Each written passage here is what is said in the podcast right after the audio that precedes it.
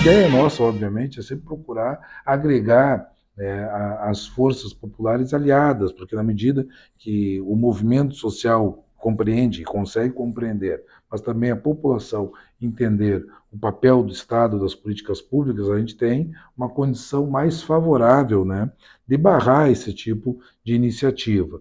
A emenda constitucional 95 parece ser assim né, um elemento fundamental porque mexe com né, tudo aquilo que a gente precisa botar a mão para retomar né, tanto o desenvolvimento quanto as políticas. Nós precisamos ter uma política de Estado para a educação, porque sem educação o Brasil não vai se desenvolver, a gente não vai ter uma nação soberana. E é esse déficit da educação, ele, ele vai ter que ser. A gente conseguiu crescer, mas vai ter que ser retomado retomado para a gente conseguir avançar né, e ter o Brasil que a gente quer. Olá! Em outubro acontecem as atividades alusivas ao Dia do Professor, da Professora, e o momento pede uma reflexão sobre as lutas da categoria para garantir um direito social à população, que é a educação. A Durga Sindical defende uma educação pública, gratuita, laica e de qualidade para todos e todas. Mas o cenário brasileiro vai na contramão. Vivemos uma crise que desvaloriza a educação e os professores e professoras com os cortes no orçamento da educação, entre outras situações. Então, neste podcast, nós vamos conversar com o presidente do CEPER Sindicato, Alex Sarati, e o diretor do Simpro-RS, Cássio Bessa, sobre o papel do sindicato na trajetória da educação.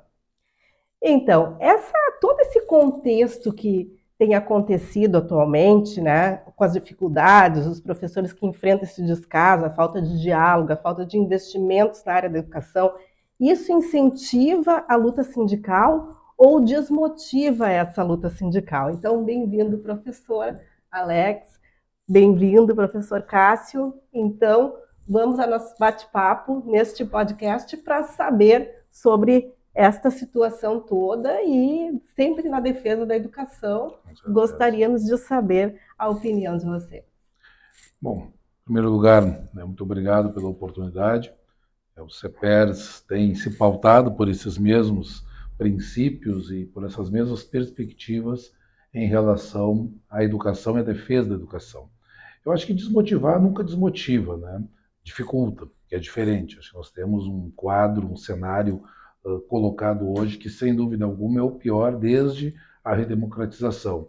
Isso torna as conquistas né, muito mais difíceis e é, coloca em primeiro plano justamente a ideia de uma luta de resistência. Eu acho que esse tem sido o desafio que nós, do movimento sindical, né, em qualquer segmento, mas falando particularmente da educação, temos buscado vencer desde o golpe. Né? Até anteriormente ao golpe, a situação política já não nos era muito favorável na medida que a ofensiva né, da, do setor conservador ela já vinha se desenvolvendo.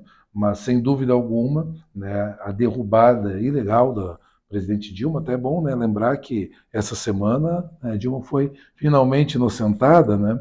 mas, enfim, nós tínhamos essa convicção desde o princípio, sabíamos né, de que se tratava de um movimento golpista, e na esteira de todo esse processo vem o retrocesso, vem os ataques muito profundos né, ao Estado brasileiro, seja na questão democrática, seja na questão da soberania, seja na questão dos direitos sociais. Então, se dificulta, por um lado, né, não nos desanima, não nos desmotiva, por outro lado, faz com que a gente busque justamente fazer os movimentos, as articulações da maneira mais ampla e unitária possível, para que a gente recupere né, aquilo que nos foi tirado à força que as eleições agora têm sido um momento importante porque elas combinam né, todo esse período de resistência com a possibilidade de uma candidatura do campo democrático popular né, vir né, a dirigir o país novamente e a gente passar por um processo de reconstrução que será delicado. Né? Nós vamos tocar em assuntos, em temas assim, em que a oposição a ele será muito grande, como é o caso, né, Cássio, da reforma trabalhista e da reforma da Previdência. Mas o movimento sindical tem né, autonomia e independência, mas também tem consciência para trabalhar com o futuro governo do nosso campo para que a gente possa recuperar esse terreno e o país né, voltar a crescer, a se desenvolver e permitir que o povo seja feliz. Então tá também agradecer a Durgs Sindical, né, pela, pelo espaço. É um prazer o Simpro RS estar aqui e não não desmotiva, né? O Simpro ano que vem fará 85 anos de história, né? E sempre na luta, né? Uh, em relação à conquista dos professores, né? Então começar dizendo que não existe um país desenvolvido sem uh, investimento em educação. Né? A gente entende a educação uh, pública de qualidade como uma questão necessária para um país desenvolvido. A educação privada é uma opção da sociedade também, e a gente uh, luta para que essa educação seja cada vez mais né, incentivada e desenvolvida no nosso país. Mas é isso que o Alex falava anteriormente, né? Nos últimos anos, ela vem sendo desmontada, né? Em todos os segmentos, tanto a educação pública quanto também o ensino privado, né? Sem sem nenhum tipo de investimento, como a gente tinha há um tempo atrás. Fizemos muitas lutas aí para que o investimento no PIB da educação, os 10% fossem uh, garantidos, né, como uma política de Estado, a própria questão do pré-sal, né, para que os royalties do pré-sal fossem para investimento em educação, e tudo isso foi desmontado, vem sendo desmontado, e a, a, a gente basta ver a, a, última gestão do governo Bolsonaro, né, quantos ministros da educação passaram pela pasta, envolvidos em todos esses escândalos, mas pior do que isso é a ideologia de que escola é para poucos, universidade é só para alguns, é. né? E que simplesmente ó, o objetivo é se criar mão de obra, né, para trabalhar e a educação ela fica secundarizada.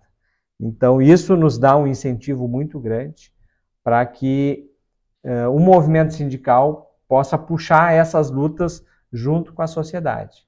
Então, a gente está muito motivado né, para continuar lutando, claro, nesse momento resistindo, mas avançar nessa luta social e importante para o desenvolvimento do país. É, tem a, a esperança Exato. de um país melhor.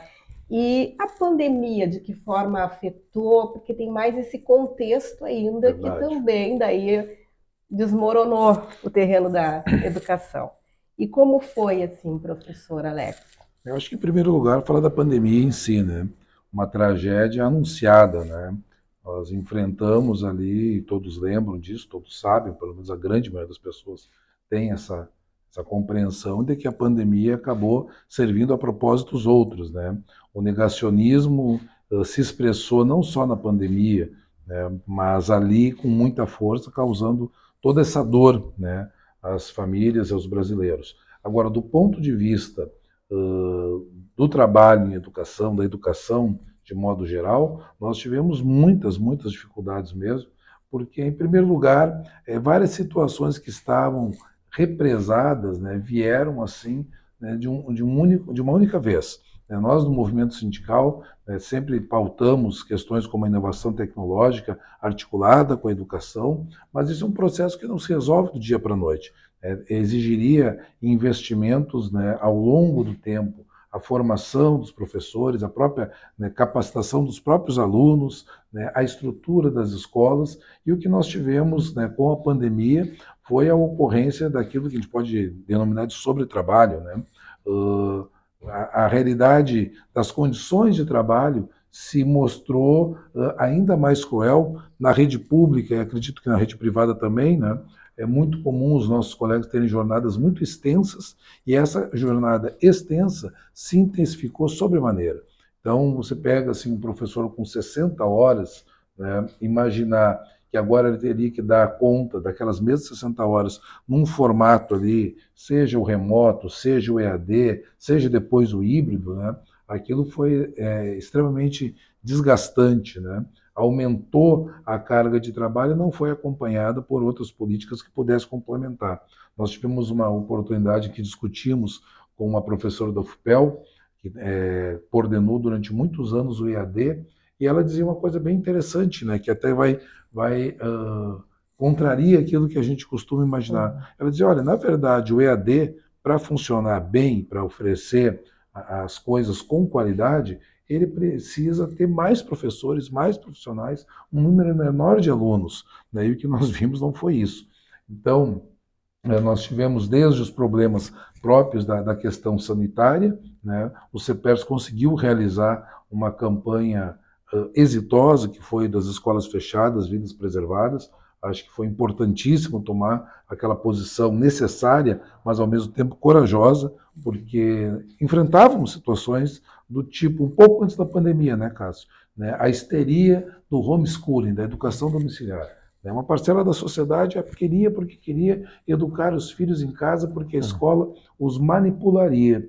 Pois bem, bastou a escola fechar. O governo federal. Exato, né? não foi, não. Essa e outras questões da homeschooling, escola sem partido, enfim, a ideologia de gênero, mas essa em particular foi muito curiosa, né? Porque a partir do momento que as escolas tiveram que oferecer um outro formato que não o presencial, que não o ambiente escolar, né, os pais que né, se sentiam tão seguros de educar os filhos viram que a nossa profissão, né, a, a, educação, não é uma atividade simples como parece ser. É simplesmente pegar um livro, é, se posicionar na frente de um grupo de pessoas e dar lições. Né? É uma relação mais complexa. Então, a pandemia para nós trouxe esses desafios, trouxe esses prejuízos, Cássio lembra bem também que nós tivemos que enfrentar muitos debates políticos sem condição de mobilização presencial das categorias profissionais, então se aproveitou né, para pegar uma frase é, triste daquele ex-ministro né, para se passar a boiada.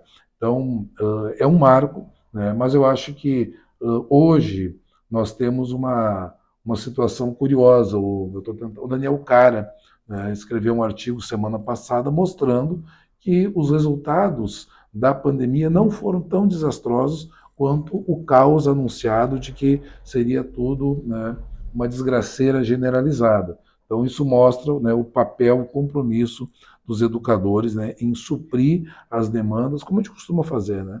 Não tem aqui, a gente vai lá e faz. Mas é preciso uma política né, acertada para resolver os problemas da educação como um todo e aqueles decorrentes da pandemia.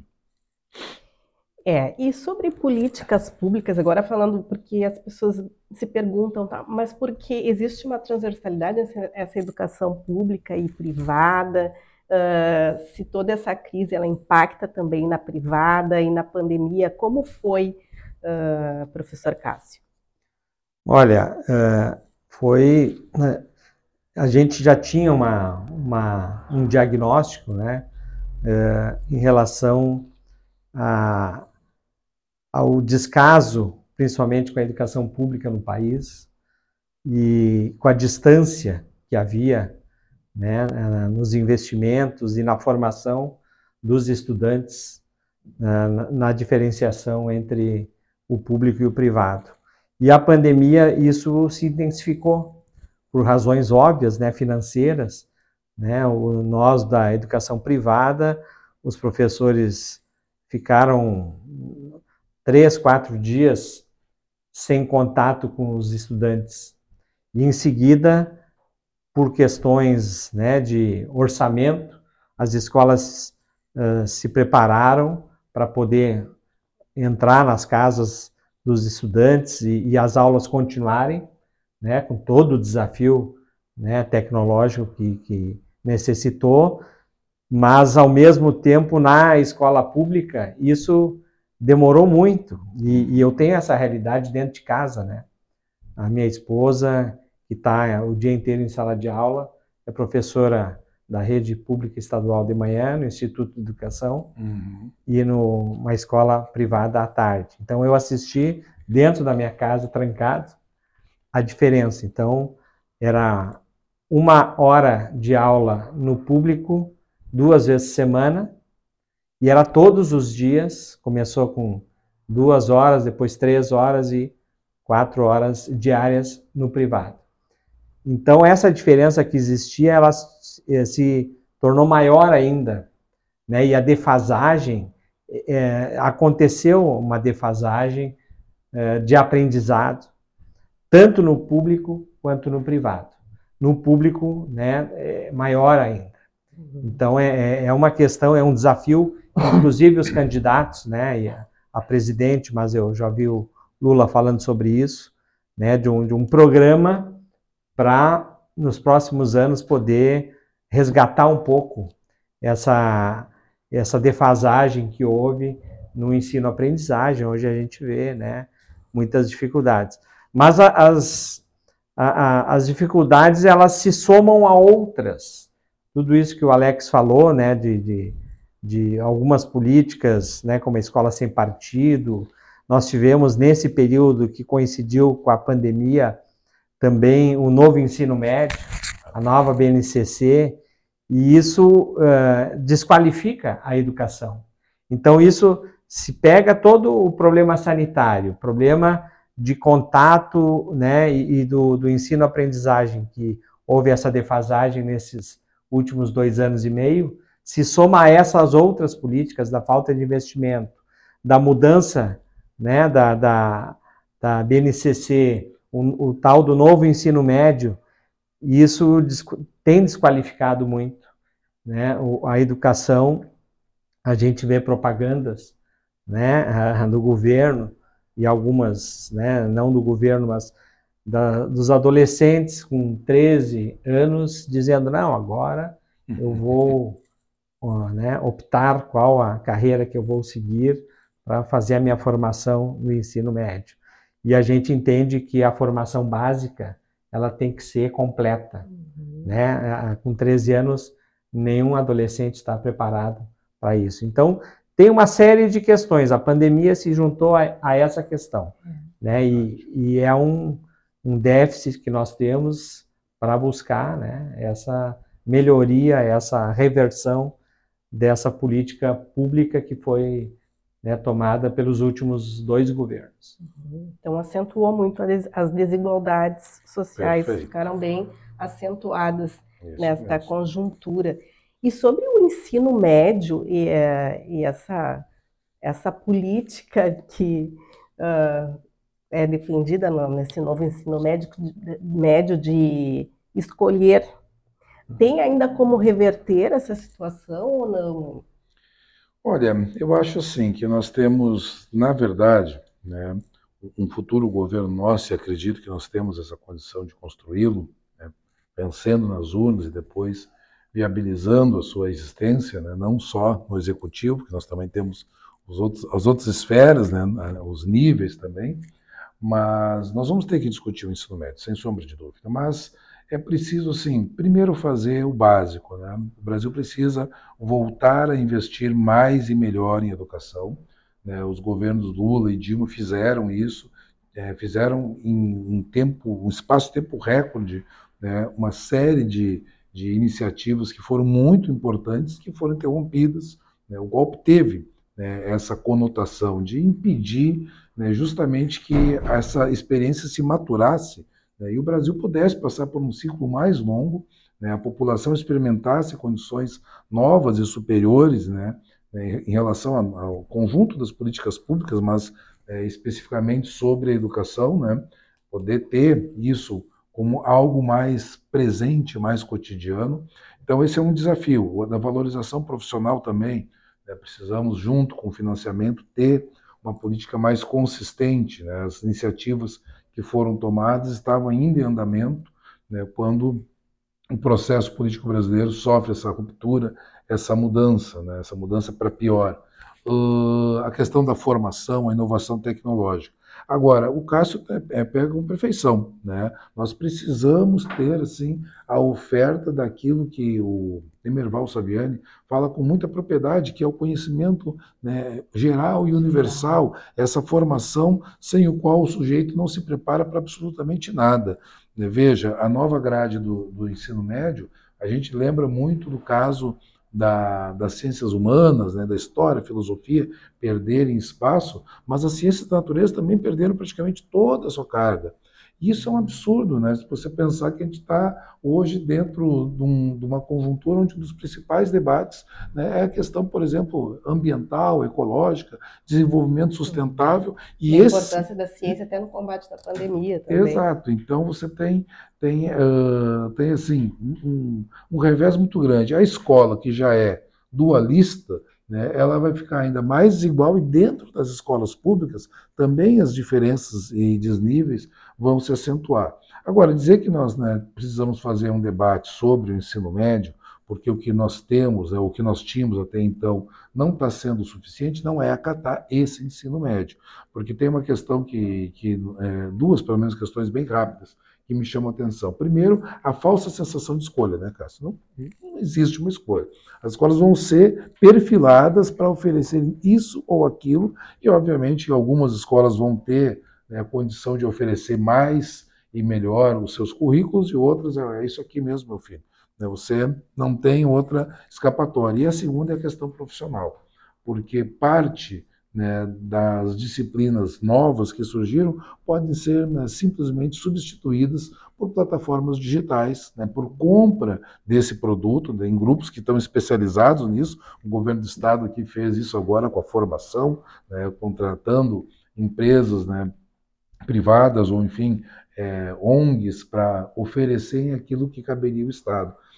30% né. da carga horária né, do currículo do ensino médio pode ser ofertado online. Ou seja, isso é uma, é uma baita oportunidade para vender isso para grupos privados e re, repercutir entre os professores como desemprego. É. Mas isso também impacta nas instituições privadas, esse oferecimento de uma plataforma paga. Como que acontece isso, professor? Sem dúvida. a educação, né, em muitos casos, é tratada como negócio. Né? Então, é uma questão que a gente discute há muito tempo, né? E na educação superior isso já aconteceu, com a mercantilização da educação, né? A maior a, é, fac, é, faculdade privada do mundo é aqui do Brasil, uhum. né? Com mais de um milhão de, de estudantes, que era, agora não é mais, mas Uh, e isso está chegando também na educação básica. Então, isso que o Alex falava, né? É, a, a, nova BNCC abre esse espaço para que esses itinerários formativos, a questão da educação profissional, ela seja um, vista como uma oportunidade, um negócio. Né? Então, grupos né, que vão desde o, grupos mercantis, né, que tem essas plataformas já prontas né, para vender é, educação à distância, como o próprio Sistema S, né, que tem, inclusive, nos noticiários mostrado aí maiores investimentos, né, e que a gente que conhece, que visita, que faz parte da nossa base, inclusive professores do SESI, do SENAI, do SENAC, né, do, do SESC, com ofertas cada vez maiores, com escolas sendo construídas, escolas maravilhosas. Não se trata de ser contra isso, né, porque são ofertas de ensino importantes, com professores importantes também, mas, uh, sem dúvida nenhuma, isso não pode ser em detrimento da formação básica necessária para todos. Né? Então, a gente tem que estar muito atento em relação a essa questão da educação não ser tratada como mercadoria, né, para vender pacotes prontos para formar uh, ensinos profissionalizantes uh, e formar mão de obra barata, né, e sem a formação básica. Então a, a educação ela é mais do que isso, uhum. né? Então a, e a educação privada no Rio Grande do Sul tem uma marca muito comunitária e muito confessional, que ainda dá um, um pouco esse diferencial no ensino privado, mas que vem sendo atacado, né, muito por essa por esse outro segmento que no resto do país já está mais avançado, né? Uhum. E como dizia o Fernando Henrique Cardoso no seu livro, né, do capitalismo meridional, uhum. o capitalismo é tardio no Rio Grande do Sul né, aqui no Brasil meridional, mas ele chega. Ele chega. Né? Então, é, é, o que a gente está assistindo um pouco hoje. É. E falando a respeito do Plano Nacional de Educação, que uh, o golpe da presidenta Dilma teve uma uh, provocou uma mudança aí neste cenário da própria discussão mais democrática da educação. E aí foi ah, construído, inclusive, um Fórum Nacional Popular de Educação uh, para debater, para unir essas entidades civis ali que, na ocasião, foram uh, é, retiradas do Fórum Nacional de Educação, que é mais deliberativo. Então, Gostaria da opinião de vocês, como está agora essa discussão do Plano Nacional de Educação, uh, que eu acho que é de 10 em 10 anos que é debatido e deliberado, e como vai ser, qual é a expectativa, como está essa situação do, do PNE? Olha, a questão do PNE, né, é, a gente teve acho que um trabalho, as, as nossas confederações, né, a CONTE, CNTE, também outras entidades do movimento educacional, não só do movimento sindical, muito mais amplo, né, foi naquele momento uma grande conquista. Aliás, nós vimos né, um período de grandes conquistas. Né? Nós hoje vivemos a época das terceirizações, assim, generalizadas. Recordo que em 2010 o Brasil realizou uma conferência do trabalho decente, né, do trabalho com carteira assinada, com todos os direitos garantidos, né, com, enfim, né, com uma outra, uma outra perspectiva. O PNE também se inscreve dentro desse, dessa conjuntura e nós tivemos uma série de movimentos que são anteriores, inclusive, ao governo. E aí entra esse papel do movimento sindical, do movimento social. Né? As, os, as, os, congressos nacionais de educação, inclusive Porto Alegre sediou um, se não me engano, em 99, 2000, né? que inspiraram né, as conferências de educação. Tivemos várias conferências até que, por força da nossa mobilização, do nosso convencimento, conseguimos construir as CONAIs. Né, e as CONAIs foram fundamentais para que isso pudesse ser estruturado.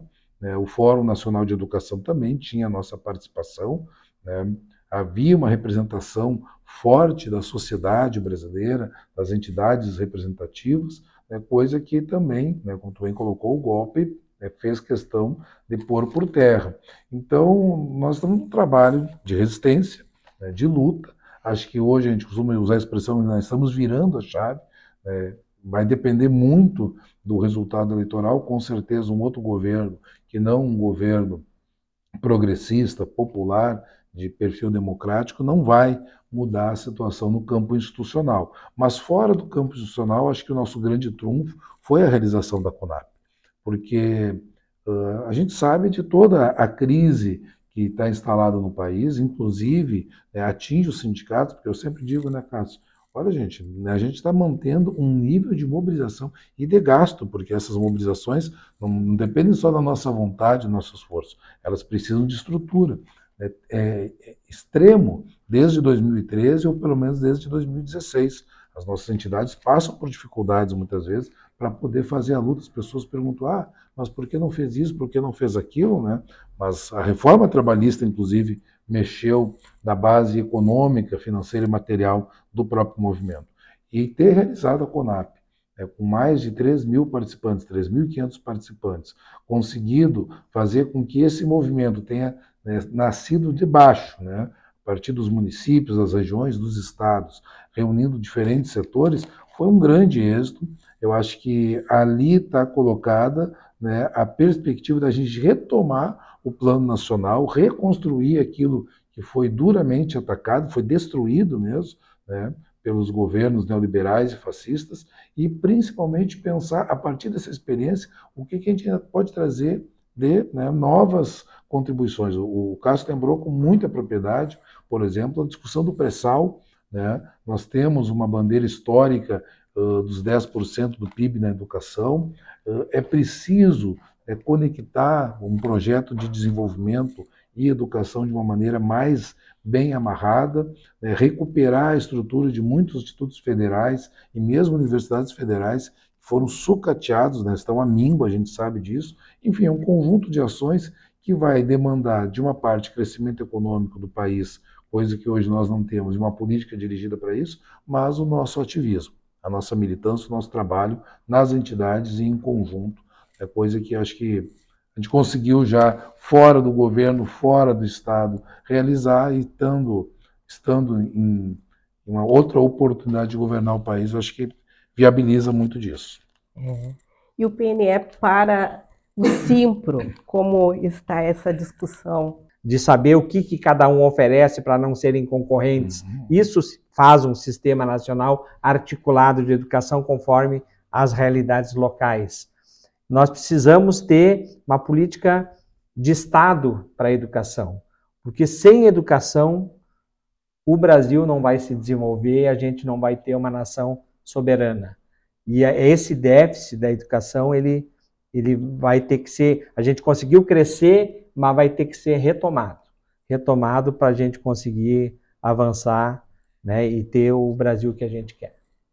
E vem pela frente uma série de lutas assim importantes também, que é a questão da, desse enfrentamento da reforma trabalhista, desses impactos aí da reforma trabalhista, da previdência, também aí o combate da tentar revogar a EC uh, 95 e também a PEC 32. Isso. E aí tudo isso passa por uma luta. Essa claro. luta tem essa possibilidade de ser unificada entre uh, os sindicatos que, que atendem as universidades públicas e também as privadas. Aí gostaria dessas considerações em relação a isso. Não, ela já é, inclusive, né, Cássio? A gente já consegue é ter ali um, um trabalho unitário uh, das entidades, especialmente a partir das centrais sindicais. Aí é, são, digamos, as, as forças e as organizações que jogam um papel decisivo. Né?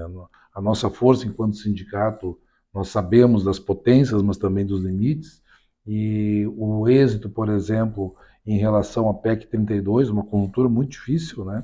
Uh, acho que só só se deu porque houve um entendimento que colocou a política à frente né, de qualquer outra diferença que possa haver, que é natural e salutar, assim, dentro da, da democracia sindical, mas a, a, as centrais jogam um papel muito grande, o Simpro hoje né, deve ser motivo de orgulho, a presidência da Central Única dos Trabalhadores pertencer a um companheiro oriundo das fileiras do Simpro?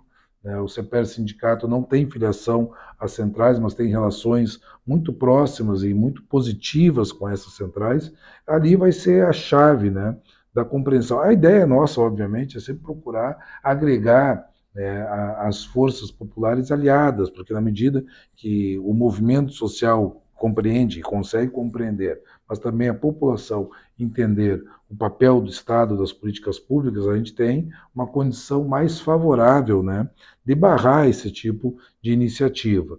A emenda constitucional 95 parece ser assim né, um, elemento fundamental porque mexe com né, tudo aquilo que a gente precisa botar a mão para retomar né, tanto o desenvolvimento quanto as políticas. Existe um debate que a gente vai ter que enfrentar da importância das políticas redistributivas, nós tivemos várias no período anterior, com Lula e com Dilma, elas serviram e ajudaram a alavancar muitas das conquistas daquele período, e que ainda restam algumas coisas, mas também a política desenvolvimentista vai ser necessária para que também a inclusão se dê justamente pelo crescimento da economia, pela qualificação da produção e do trabalho.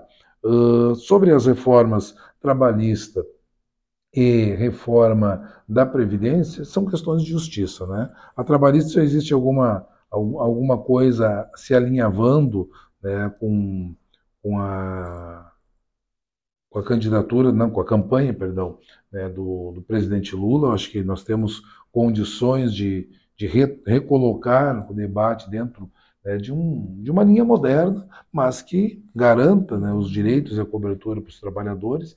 E a previdenciária é aquilo. Eu lembro que na época, né, Cássio, nós mostrávamos que não havia aquele déficit da previdência, que nós tínhamos né, fraude, rombo daqui, sonegação, que haviam outros meios para mudar, mudar, a previdência sem né, sacrificar o trabalhador, a trabalhadora. Então, acho que esse debate nós vamos precisar recuperar né, para come começar a colocar as coisas nos eixos de novo. E aí a unidade da classe trabalhadora, através dos seus sindicatos centrais, vai ser decisiva. Sobre reforma da Previdência, reforma trabalhista, necessário, fundamental, ainda mais para nós, o setor privado, né, é, rever as leis que foram criadas. Isso não vai depender só do governo federal, né? Uhum. Esperamos que seja né, um, o, o, Lula, né, o vencedor das eleições, porque se não for, se for o outro lado aí o Bolsonaro, a gente sabe que o Guedes não enterrou a, a questão da previdência por capitalização. Uhum. Ele vai voltar, né, com força das urnas se isso acontecer. Se não for, né, a gente tem que recapitular, não é possível um professor, uma professora uh, ter que esperar os 60 anos para se aposentar.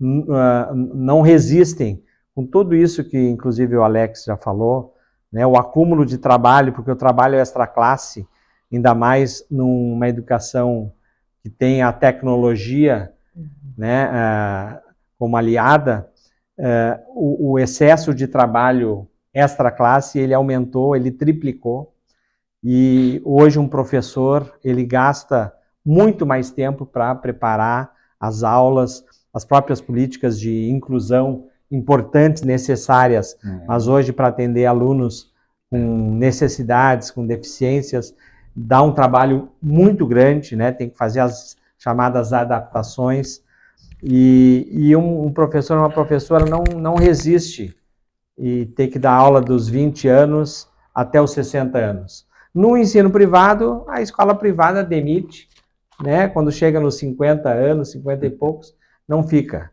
né? E, e o professor também não resiste. Então, é uma injustiça, nós temos colegas que não conseguiram se aposentar por causa da reforma da Previdência, ah, e não sei se, se continuar essa lei aí, se vai conseguir se aposentar um dia, porque não vai resistir. Né? Então, é uma injustiça, a gente quer voltar ao que era antes, os 25 anos sem idade mínima, então o, né, o próximo governo vai ter que rever, e a reforma trabalhista, né, é, é, da mesma maneira, né, eh, contratos intermitentes, é, contratos precários, que não é só do ensino privado, porque à medida que as ONGs vão querer assumir uh, também o ensino público, a, of a oferta né, do ensino público, é, que, que, tem modelos de governador que tem esse modelo né, para estabelecer, também vão ser essas condições de trabalho. Então, precisamos rever né, se não revogar, pelo menos rever a questão dessas duas legislações, a previdenciária e a trabalhista. E a trabalhista. Bem, então, como nós estamos no mês já de celebrações do Dia do Professor, uh, gostaria de uma mensagem final, assim, de reflexão, já cumprimentando, né, a Durga Sindical cumprimentando as entidades parceiras por esta data, né, e cada vez unificando mais esta luta em defesa da educação, aí gostaríamos que né, cada um deixasse a sua mensagem alusiva aí aos professores e professoras.